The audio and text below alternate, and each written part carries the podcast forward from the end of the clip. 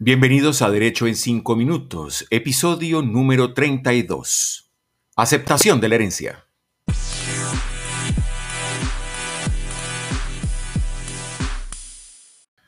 Esta es su cita semanal con el derecho, el derecho en 5 minutos a través de sus plataformas Spotify y Apple Podcasts.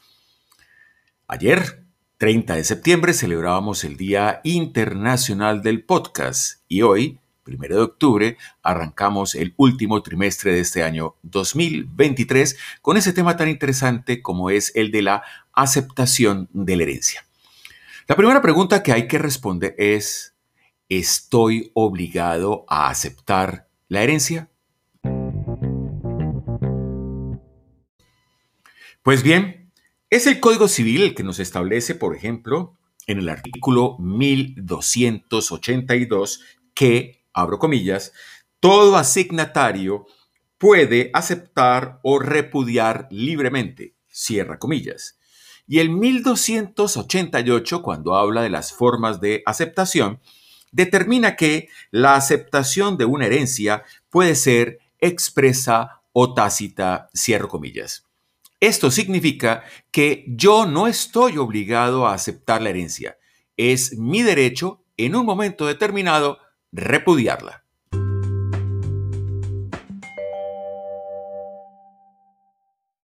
No obstante lo anterior, esa aceptación o ese repudio de la herencia eh, está sometido a una serie de reglas en la legislación civil.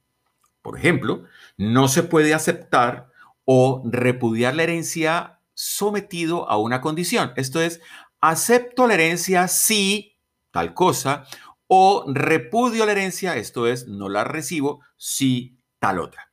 Pero también la ley civil establece una serie de aspectos o presupuestos para entender que usted aceptó la herencia sin haberlo dicho de viva voz. Eso es lo que se conoce con el nombre de aceptación tácita.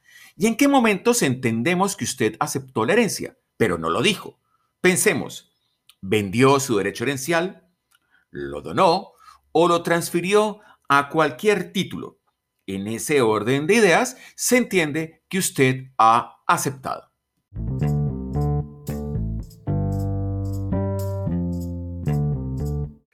Si bien acabamos de decir que la aceptación es un acto voluntario, que la aceptación podría ser de manera expresa, sí, acepto la herencia o tácita, esto es, con mi comportamiento doy a entender que estoy aceptando la herencia.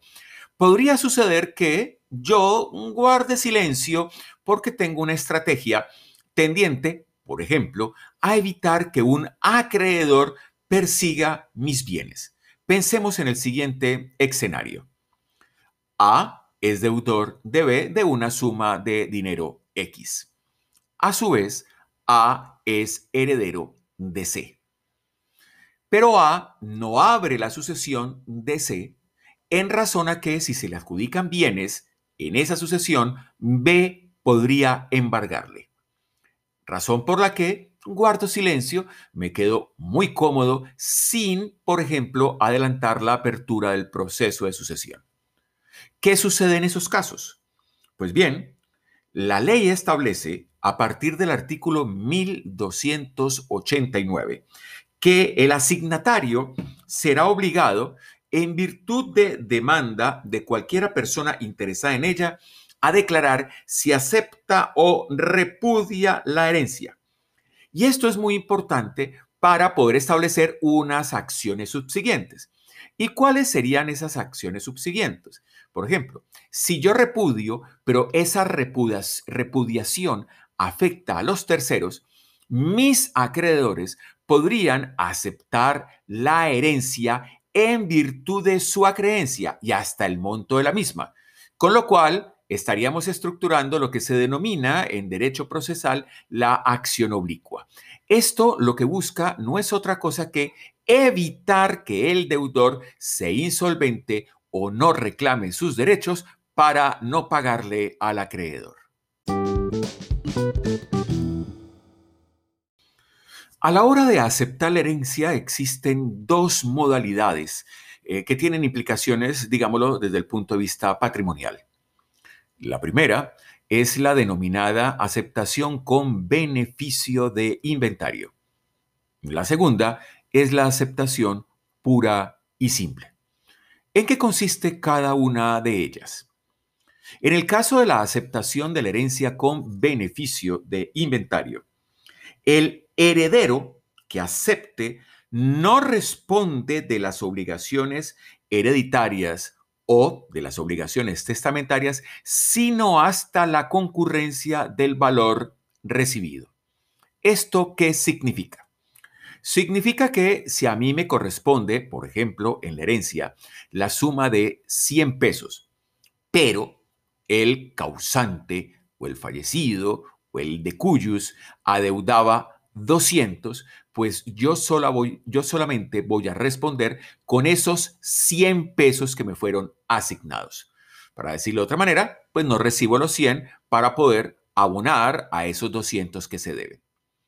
Si yo acepto la herencia pura y simple, esto significa que yo, además de haber recibido 100 pesos, respondo incluso con mi patrimonio por el pasivo de la sucesión.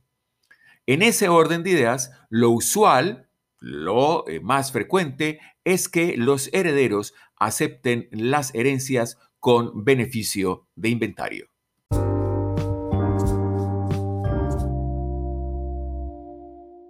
Pensemos que existe una sucesión con varios herederos y unos quieren aceptar la herencia con beneficio de inventario, esto es, no responder por las obligaciones, sino hasta el monto de lo realmente recibido o adjudicado, y otros desean recibir la herencia pura y simple.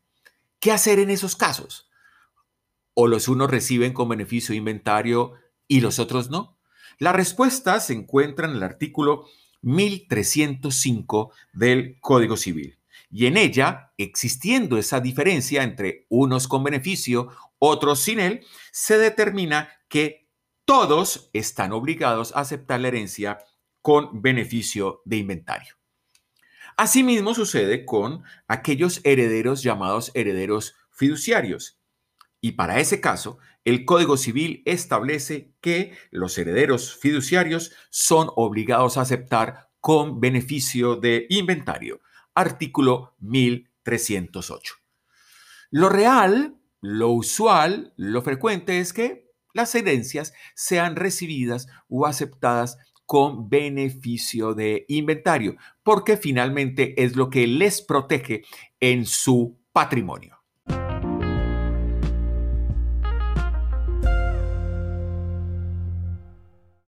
Ahora contestemos esta pregunta.